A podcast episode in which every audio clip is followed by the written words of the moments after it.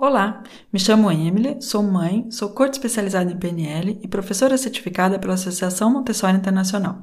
Você está ouvindo o podcast Café Montessori, um podcast para mães, pais e educadores que querem viver melhor com as crianças. Hoje é, eu queria trazer para você essa noção, essa questão de é, ter uma sala de aula com crianças de várias idades. E é também o que a gente pode observar em casa quando é, ou temos filhos com idades diferentes, ou quando as crianças estão com primos, com outras crianças de idades diferentes.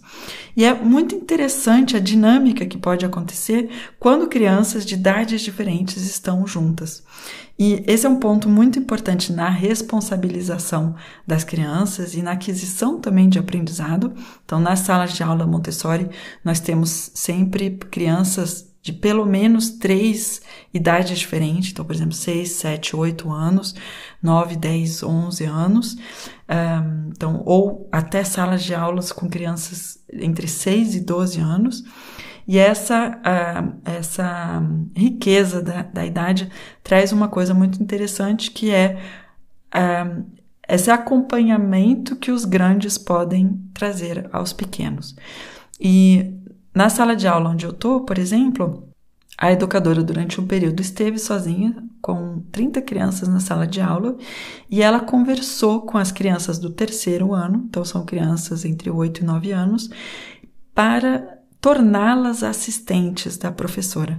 Então, as crianças maiores começaram a acompanhar de maneira muito mais intencional, elas já fazem isso de maneira natural, mas a educadora realmente pôde ir conversar com as crianças e um, mostrar a elas que papel elas poderiam trazer para a comunidade. Então, as crianças do terceiro ano se tornaram assistentes da professora e começaram a ajudar outras crianças menores seja ela na gestão das emoções, na gestão dos conflitos, ou então no fato de manter o ambiente de maneira organizada, também na, na questão das apresentações do conhecimento, de entender noções de matemática, noções de geometria, de geografia, as crianças ficam muito felizes de trazer é, todas essas, essas noções a crianças menores.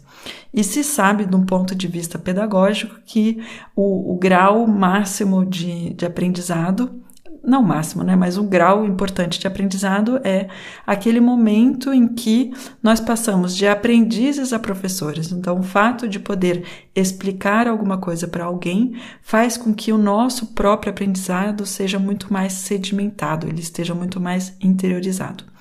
Então, isso que eu queria trazer para você hoje, de não hesitar em ver quando há grupos de crianças de diferentes idades, de dar papéis é, em função das idades, de maneira que as crianças realmente estejam nessa ajuda mútua e que elas precisem um pouco menos dos adultos também.